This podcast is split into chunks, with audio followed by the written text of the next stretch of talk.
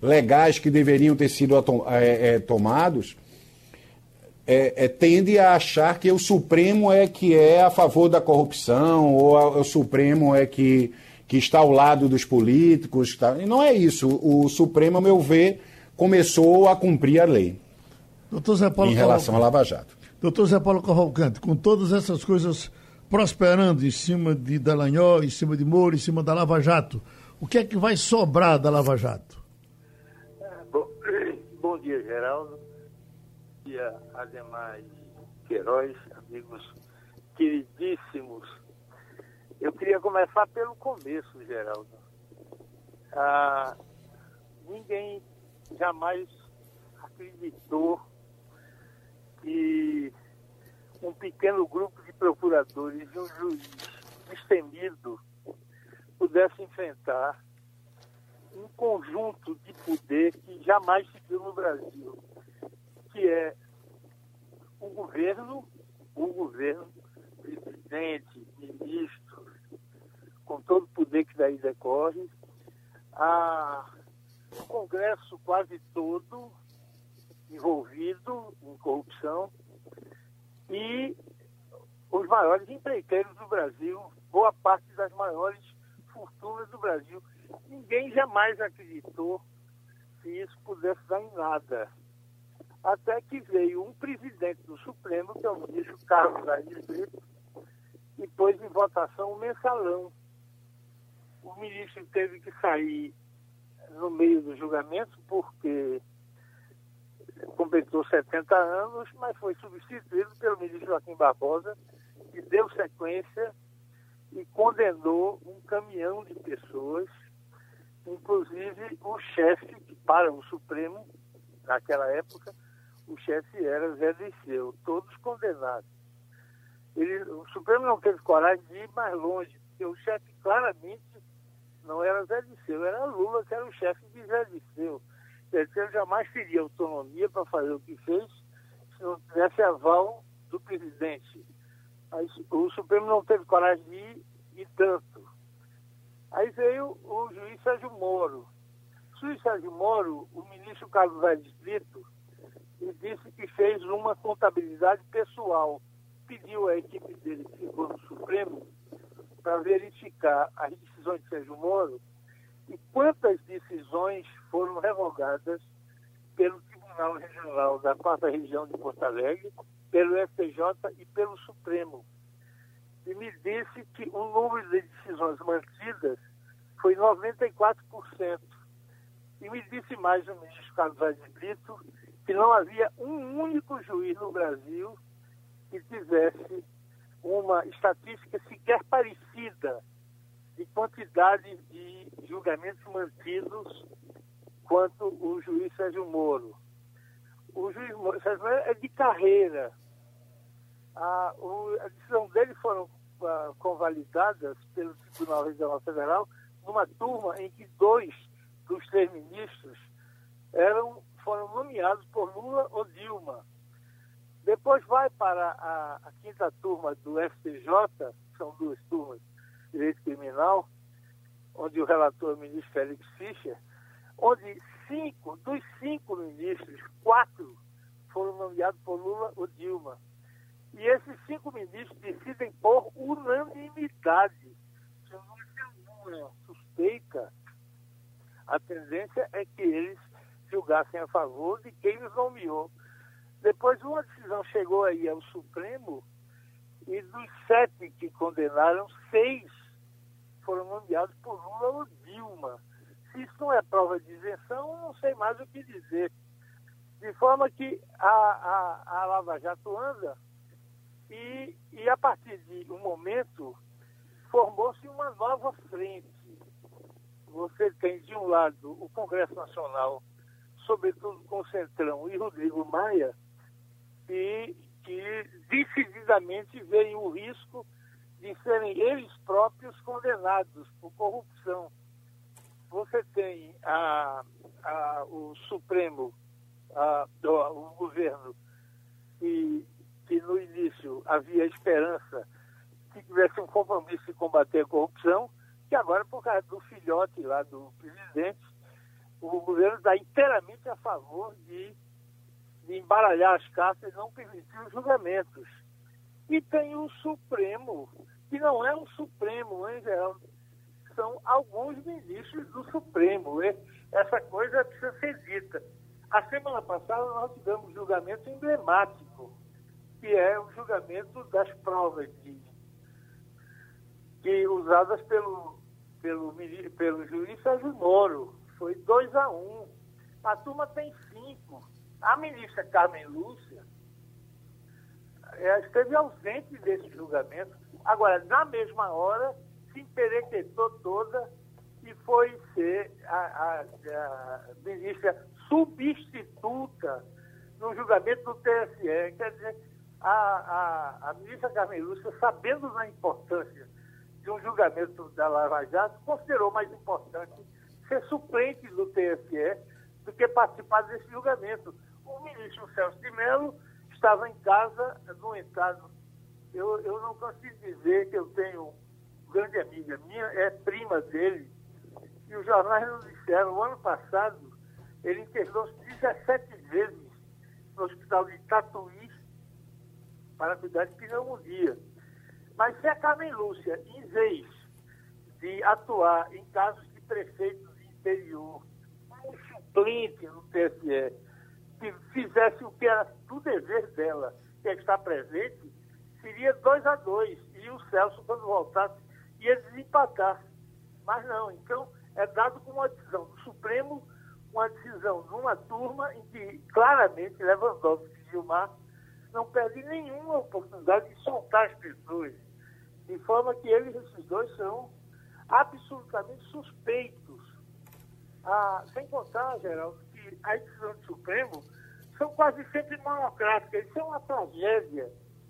O CNJ computou o ano passado, Geraldo, para saber quantos, quantas decisões dos quase 100 mil casos que julgou ano passado, quanto foi julgado por, pelo, pelo, pelo Supremo como tribunal, só 10,2, Geraldo. 89,8% foram decisões monocráticas.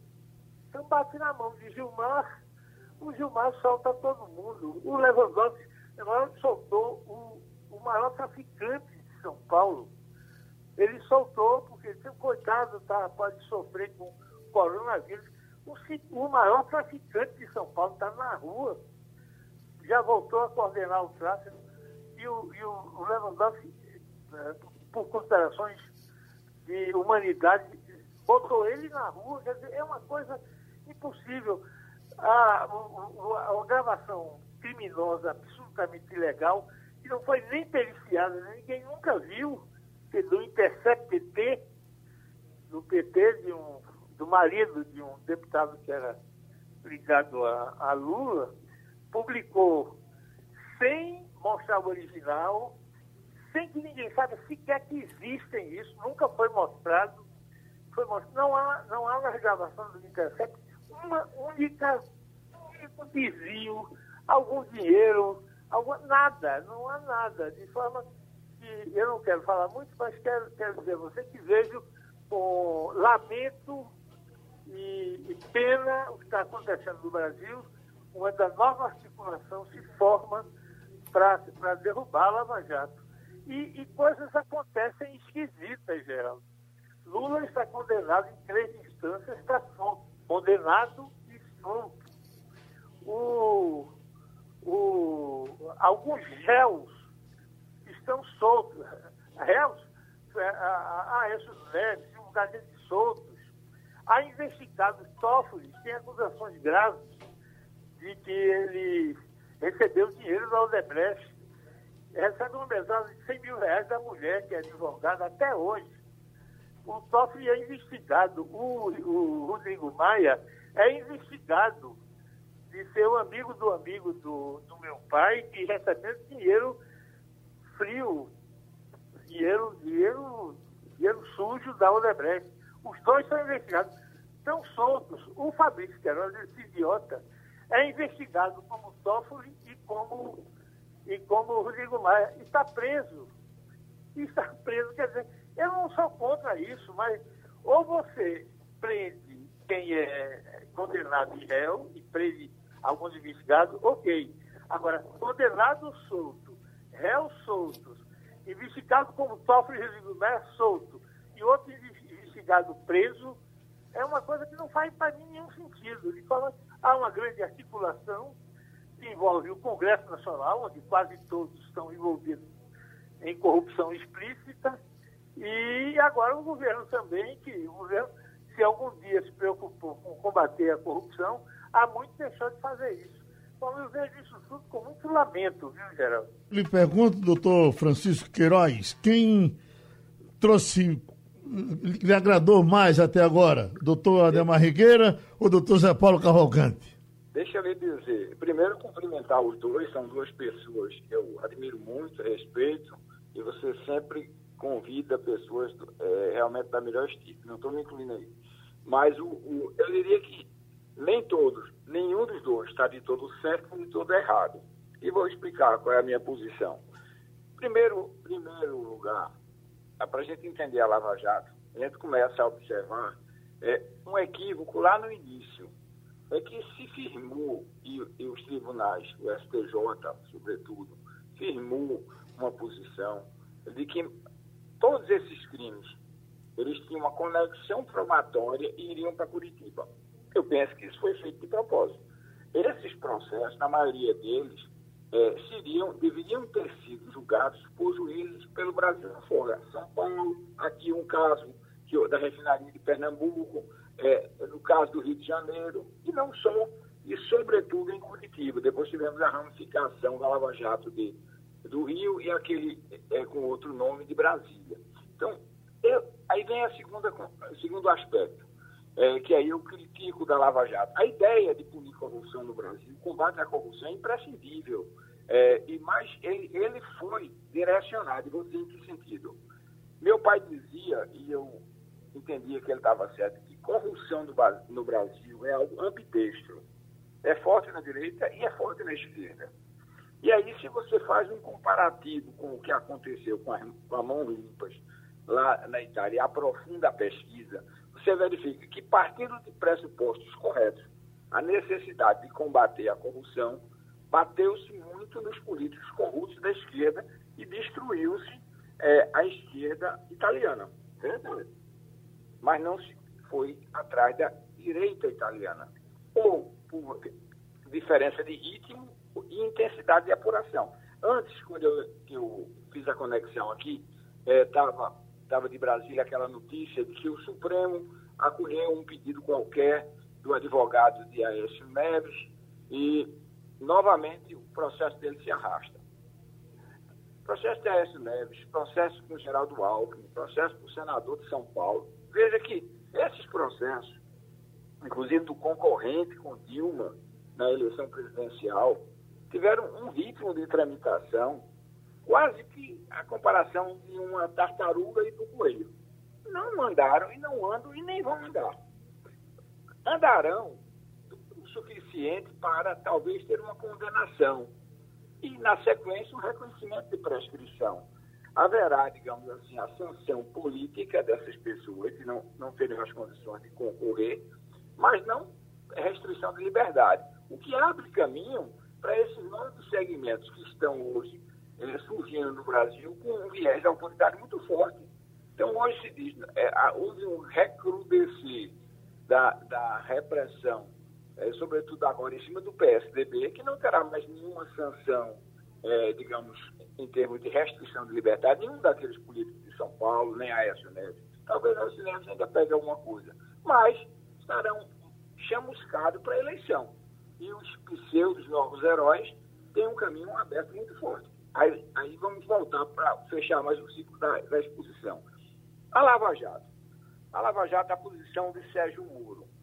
Em termos é, de julgamento, como foi bem dito aí por Zé Paulo, muito, muito do mérito do que ele julgou seria um julgamento é, que teria o mesmo resultado com outro juiz penal, talvez com variações de pena. Eu, eu outro dia participei de um debate é, não virtual, antes da pandemia, e me perguntaram sobre a injustiça do, da condenação de Lula. Eu disse, olha, se botasse uma tarja em cima do nome aquele do triplex, eu fosse julgar aquele processo, eu tenho a impressão, tenho a impressão, numa aligerada exame dos autos, que eu condenaria.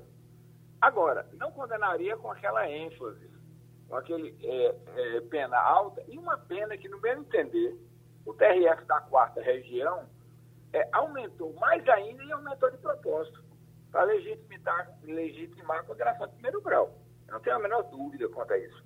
Então, eu acho que houve há um erro de procedimento e depois começaram a surgir, porque às vezes algumas coisas começam a ser razoáveis e depois descambam.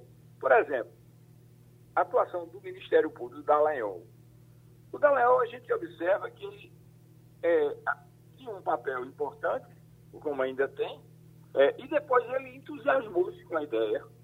A, a, impressão que me dá, só a impressão, é que o Dallagnol é, procurou seus cinco minutos de glória, inclusive com palestras, até remuneradas, se critica assim, um ex-presidente que recebia valores por palestras, mas membros do Ministério Público também não podem fazer isso, é, sobretudo em relação a casos sobre é, seu exame.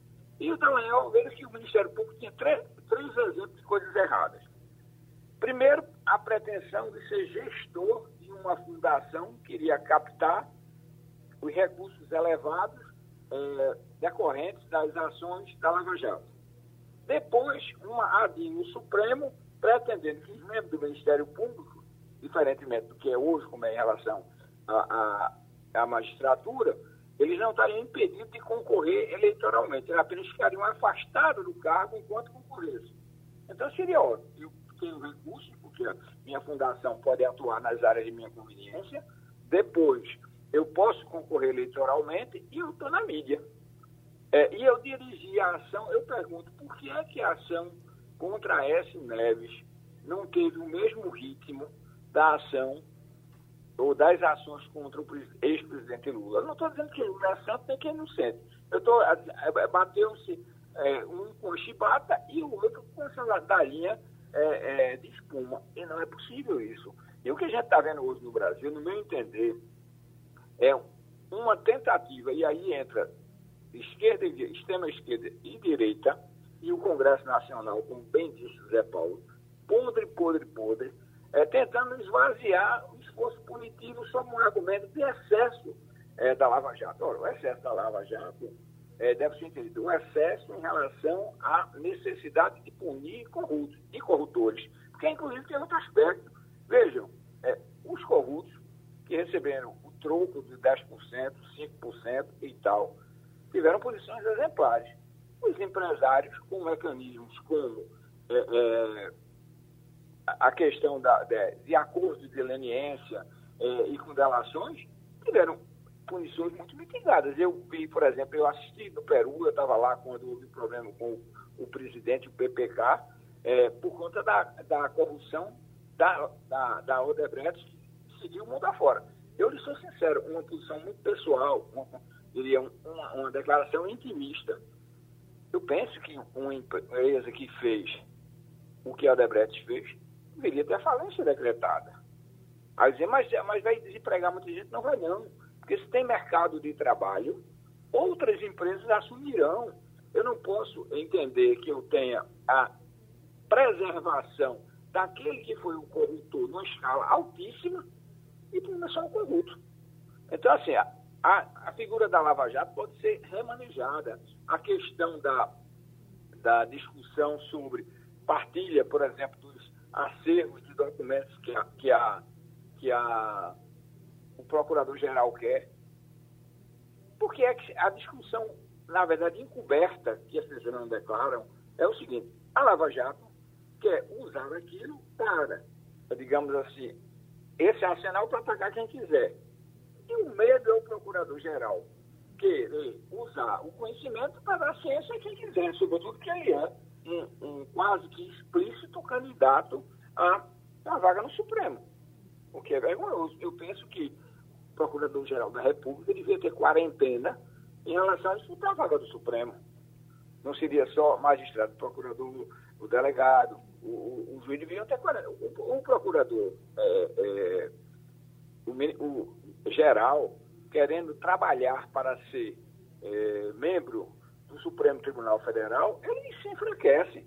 Porque quem o vai indicar é quem está na chefia do Executivo, é quem tem as ferramentas é, de todas as potenciais, ou de quase todas as potenciais ilicitudes, e não monta.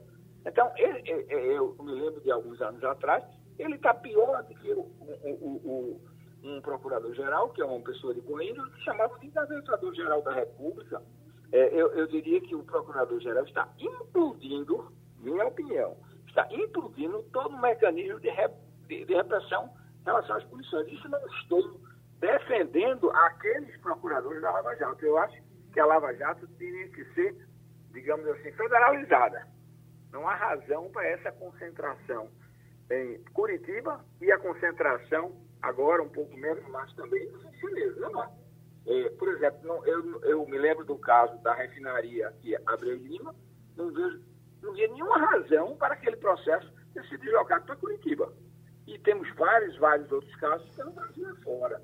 Então, a pergunta, a, a, digamos, sintetizando o que eu quero dizer, a é, repressão, a corrupção no Brasil tem que haver? Tem, punindo severamente corruptores e corruptos. É muito difícil, porque numa sociedade extremamente desigual, esses corruptores estavam próximos ao poder na época dos militares, na época de Lula e na época atual. Veja que o, o presidente atual, para se preservar com um Congresso fragmentado, está tendo que se juntar a pessoas é, as mais execráveis. Algumas pessoas que foram condenadas. Veja o, o, o papel que faz o Roberto Jefferson, é dirigente de um partido, é uma pessoa cuja respeito quem gosta dele, quem respeita as suas características morais, mas quem pode é, é, dar guarida a um indivíduo daquela estirpe? Mas o governo está dando. Vejam pessoas condenadas e que estão nas lideranças é, é, na representação desse governo no Congresso Nacional. É, o país está numa situação muito difícil. A preservação do combate à corrupção tem que haver. E essa técnica de implodir o, o, Ministério Público a partir do, do seu procurador-geral é algo muito ruim, geral. São minhas considerações iniciais. Eu diria nem tanto a Zé Paulo, não havia tanta divergência, nem tanto ao mestre Ademar Rigueira. Pronto, é doutor Ademar, o senhor ouviu pacientemente, agora a palavra é sua. Bom, Geraldo, é, primeiro eu quero me desculpar pela gafe né, no início, que eu esqueci de me referir aí a, a meus amigos queridos, José Paulo e, e doutor Francisco Cavalcante. Não é? Primeiro dizer que é, essa síntese né, da, da experiência do magistrado é muito interessante. A gente fala muito e ele consegue sintetizar. Então, o Francisco conseguiu sintetizar mais ou menos o que a gente colocou, e é verdade. Eu acho que se é, é, nós, nós conhecemos o trabalho que foi, conhecíamos e conhecemos o trabalho que é desenvolvido pelo doutor Francisco, e quando, e quando ele era juiz, era um juiz muito duro, não é? Era um juiz muito exigente, aplicava penas severas, era muito severo, inclusive, em medidas cautelares, em prisões preventivas, na análise da revogação dessas prisões. Mas eu tenho certeza, se é, doutor Francisco fosse o juiz da Lava Jato, é, muita, muita desse, muitos desses absurdos que foram cometidos não seriam cometidos ao longo de, desse procedimento. Não é? é muito fácil se falar do juiz Sérgio Moro como um grande herói disso tudo, como eu, me, eu acho que ele, ele é, as coisas que ele, que ele cometeu ao longo desses processos é, é de um absurdo gigantesco, afronta a estrutura democrática do, do, que sempre foi do nosso sistema penal. É? Ele atuou junto de um esquema de publicidade opressiva. Ah, mas ele, ninguém declarou a suspeição dele. Claro que não declarou. Ele tinha associação de uma imprensa que o elogiava a todo momento. Não é? Ele prendia, ele prendia a pessoa envolvida sem a necessidade dessa prisão cautelar, prendia o filho, a mulher, o, o cachorro, né, o animal doméstico, até o ponto que esse acusado era forçado, coagido a fazer uma delação premiada. E nessa delação uh, premiada, é, é, o delator se beneficiava sobremaneira com essa delação, ao ponto de não chegar sequer a cumprir pena, como vários casos nós tivemos aí. Então, isso é elogiável. Não é? Essa operação Lava Jato acabou com a base industrial do nosso país e ninguém fala isso não é? Ninguém enxerga que nós tínhamos um capital não é, é, é científico nesse país que foi aniquilado pela atuação irresponsável desses procuradores. Empresa, a Odebrecht, Odebrecht é, é, manipulou a, a estrutura política corrupta desse país. Vamos punir os dirigentes da Odebrecht. Vamos, vamos apurar e punir essas pessoas, esses responsáveis. Jamais acabar com uma empresa que tinha o maior capital é, é, é, é nacional não é, a, a, é, voltado para a construção civil. É? Nós tivemos em 2017, são dados científicos, um prejuízo nas indústrias de carne, que é a, a grande base do nosso PIB, é? de 2,7 bilhões em virtude da, da, da, Lava Jato. Isso não é feito em lugar isso nunca aconteceu em lugar nenhum do mundo. É? Os Estados Unidos pune os transgressores, os dirigentes, e as empresas são preservadas. Elas, elas precisam indenizar os danos que causaram, mas elas são preservadas. E isso não aconteceu aqui nesse país. Não é? Então, é, é, agora se começa a, a, a, se ter decisões reconhecendo essa manipulação do processo penal que foi feito pelo juiz Sérgio Moro, que foi feito pelo Delanhol. Nós tivemos ao longo dessa Lava Jato aí. É, acordos internacionais espúrios, participação do, do, do FBI dentro do nosso país, maculando a nossa soberania. Se descobriu agora que dentro do Ministério Público da Lava Jato, que se tornou um grupelho dentro do Ministério Público, quebrando a, a unidade do Ministério Público, com desvio de propósitos. É, é, só esse grupelho tem a, a armazenado 350 terabytes, Geraldo, de informação, enquanto todo o Ministério Público do Brasil tem 40 terabytes armazenado. O que é que tem lá dentro? Por que esse segredo de se, de se trocar essas informações dentro de um próprio órgão, de uma própria instituição que devia ser una indivisível? Não é? O porquê de, disso tudo? Né? Algo está muito errado nisso aí. E quando se tem uma decisão reconhecendo uma suspeição do juiz Sérgio Moro e um reconhecimento extremamente válido, porque ele manipulou aquela prova, aquela delação de Palocci, para soltar inadvertidamente no processo que já tinha alegações finais, que nem considerou como prova naquele processo para usar isso numa campanha política e para depois ser ministro da Justiça e, e, todo mundo acha isso normal nesse país. Né? A juíza, a, a ministra Carmen Lúcia, eh, não participou daquele julgamento e foi como substituta para o TSE. Será que foi que foi, é, é, é, qual foi o propósito disso? Será que ela deix, não deixou de ir porque não tinha coragem de dizer politicamente que o juiz Sérgio Moro era suspeito, porque as provas assim indicavam? Será que não é o contrário? Ela deixou propositadamente de ir? Se critica hoje as decisões monocráticas proferidas pelo, pelo ministro com, é, é, é, como Lewandowski. E eu critico também, eu acho que decisão monocrática deve ser a última, a última forma de decisão. Nós temos que privilegiar o colegiado dos tribunais superiores, claro isso. Mas ninguém critica, e, e eu não vi é, é, é, Zé Paulo criticar, por exemplo, as, as constantes e reiteradas decisões monocráticas que foram proferidas pelo ministro Faquim na defesa da Lava Jato e, e, me parece numa defesa intransigente de irregularidades da Lava Jato, que até hoje pratica decisões monocráticas da mesma forma. Não é? Então nós estamos aí com, com procuradores federais fazendo curso, se locupletando da mídia que eles mesmos criaram em torno deles próprios, não é? E eu acho que isso tem que ser criticado. Não é? a, a, a fragilização das garantias individuais não é? Nós temos que proteger essas garantias individuais. Ela não é a garantia do bandido, ela não é a garantia do criminoso, ela é a garantia do cidadão. E a Lava Jato me parece que acabou com isso tudo, né? ou pelo menos tentou acabar com isso tudo. E aí me chama a atenção, é, é, é, é aí citando uma, uma, uma utilização que foi feita por doutor Zé Paulo, que ele diz ah, mas é, Gilmar soltou, Lewandowski soltou um traficante. Olha, vamos parar de trazer para essa discussão esses casos do traficante. Do, do a gente está falando da Lava Jato, a gente está falando de empresas, a gente está falando de empresários que, se cometeram crimes, precisam ser, é, esses crimes precisam ser apurados e se eles cometeram, eles, eles devem ser condenados, mas dentro, condenados dentro da lei e não com, com a utilização espúria de mecanismos para fragilizar a opinião, a, a, a, fragilizar a defesa dos acusados, para criar. Nós, a grande maioria dos empresários fizeram delação nesse país. Veja que uma coisa que deveria ser a exceção da exceção foi utilizado como regra na Lava Jato. É isso que o doutor Francisco Cavalcante disse. Nós temos aí uma gama de empresários que são os grandes corruptores nesse país é, cumprindo penas pequenas porque fizeram delação. É, e, e, isso é louvável? Não, me parece que não é.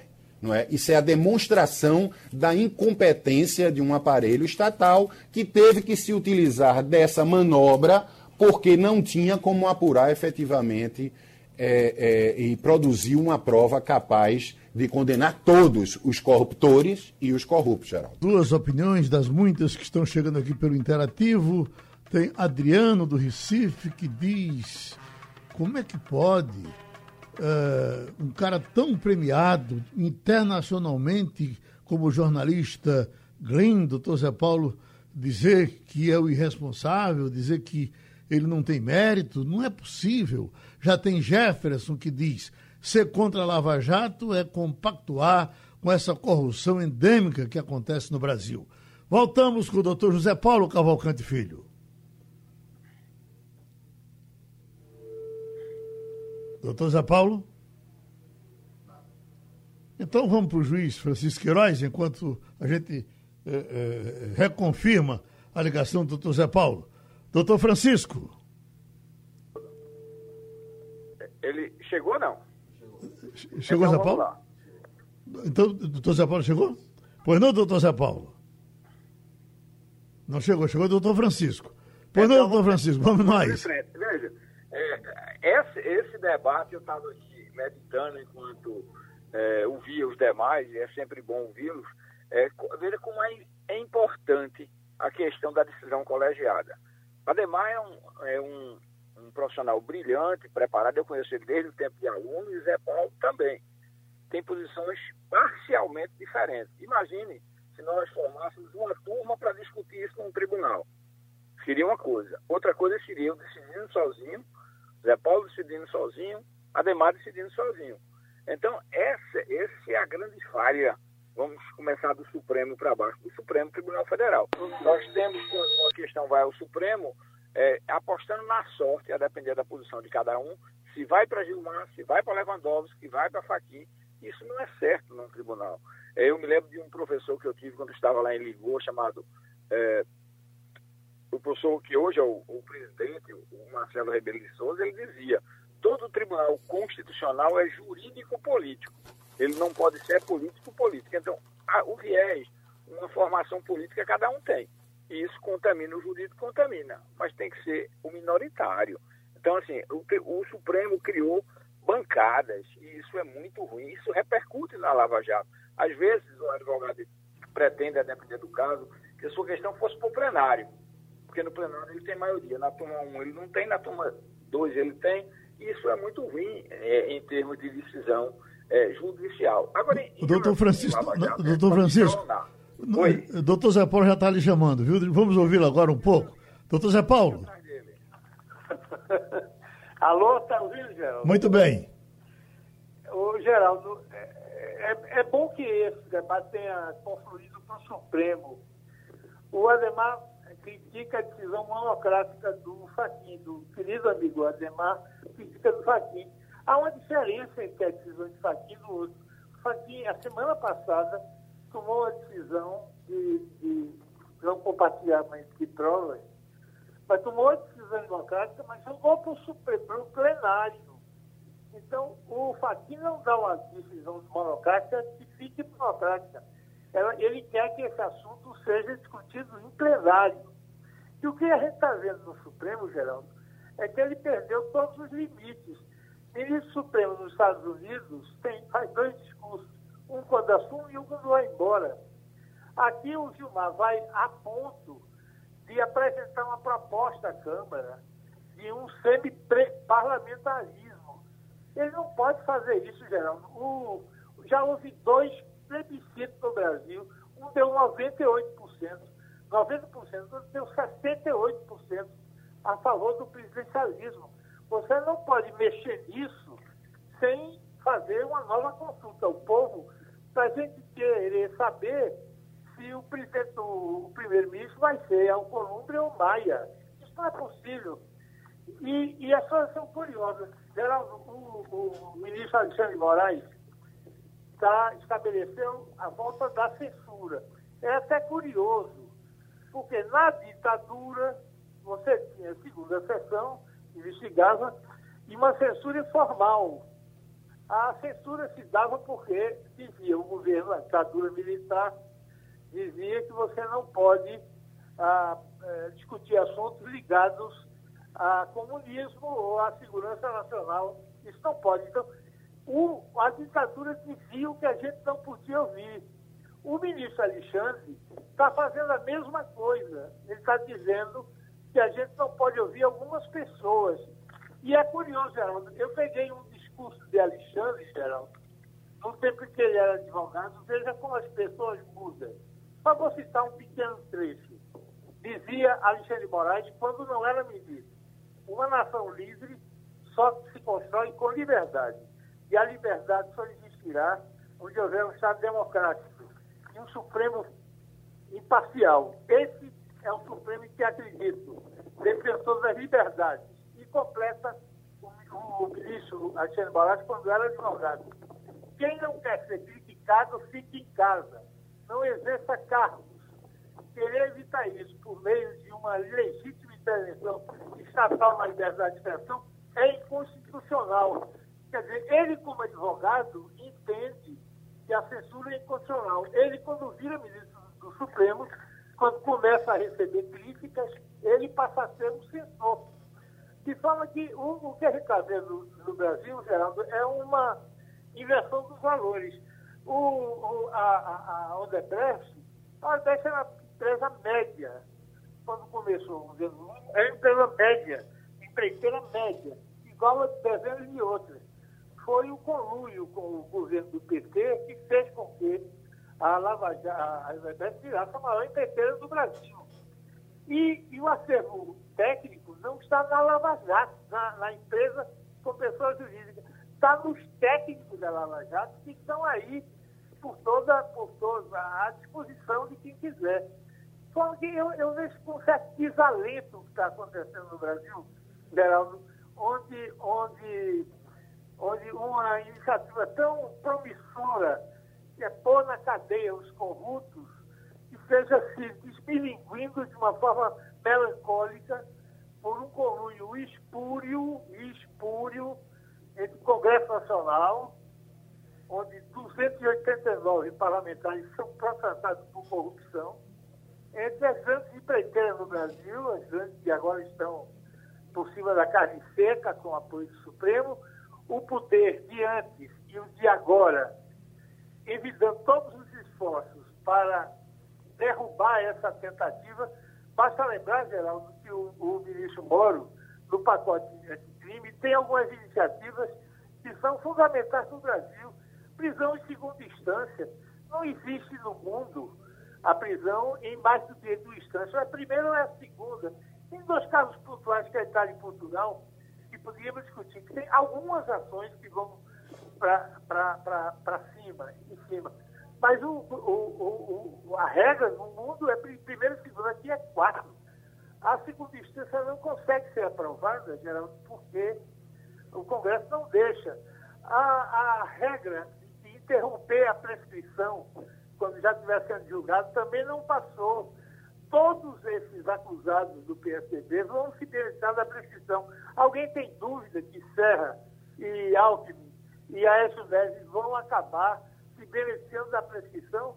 Quer dizer, é um, um sistema de protelação que não para. Então, eu vejo com certo desalento o que está acontecendo, porque eu acho que a, combater a corrupção devia ser um compromisso do país, de todos nós, do Congresso, do Supremo, do governo. E não é. Há toda uma conspiração. E a imprensa agora, hein, geral? Essa imprensa agora está sendo muito generosa com as críticas à Lava Jato. É, é uma, uma coisa esquisita que está acontecendo. Então, eu quero dizer, você, para deixar o nosso Chico falar, e vejo com aos nossos navios um certo desalento uma iniciativa tão bonita que é a tentativa de pôr na cadeia os corruptos, é, se, se desmanchar a partir de interesses pessoais do Congresso, do governo, do Supremo, da mídia, dos grandes empresários do Brasil. É uma, uma, algo lamentável, lamentável. Doutor Ademar Rigueira, uma coisa que o senhor também tem sido muito crítico, mas independentemente da Lava Jato, as chamadas operações espetaculosas da Polícia Federal continuam acontecendo. Quer dizer, a Lava Jato fez escola, isso não vai parar? É comigo ou com o ministro? Eu estou perguntando ao doutor Ademar Rigueira que. Ah, sim. Ele sempre foi crítico a esse tipo de operação, não é? Já que ele não, não, não entrou, acho que deu problema com, com o número dele. Hein, doutor Zé Paulo? Essa... Estou conectado. Oh, pois não, então fale. Agora eu vi. Eu acho, que, é, eu acho que isso faz parte de um esquema bem sucedido de repressão. Não é? Isso não é do acaso, Geraldo. A, a questão da publicidade opressiva, da, das operações midiáticas, elas têm um propósito, que é a desmoralização do investigado. Ou seja, antes de uma condenação, antes de um exercício de uma ampla defesa, de um contraditório, antes do direito do acusado tentar pro, é, é, produzir uma prova a favor de sua inocência, é, é, os órgãos estatais de repressão, a Polícia Federal, a Polícia Civil, o Ministério Público, já intentam uma campanha de desmoralização. A partir disso, e, e a, a opinião pública e a grande mídia fica contra o acusado, facilita que o magistrado que se influencia pela mídia é, é, determine prisões cautelares, né? e essas prisões cautelares né, levam a, a programas como a colaboração premiada. Isso tudo faz parte de um contexto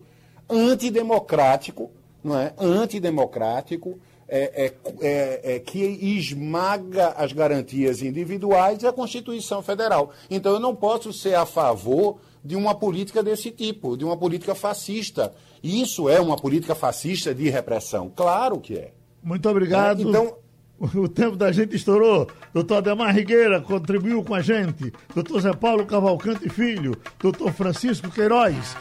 Emissoras de rádio do Sistema Jornal do Comércio de Comunicação. Pernambuco falando para o mundo.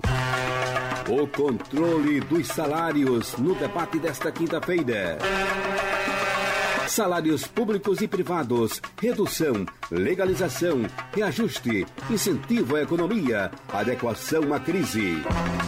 O debate dos salários, nesta quinta às 11 horas, com o ex-ministro Armando Monteiro, o professor de Direito Maurício Hans, o advogado trabalhista Marcos Alencar e Geraldo Freire, o comunicador da maioria. Rádio Jornal.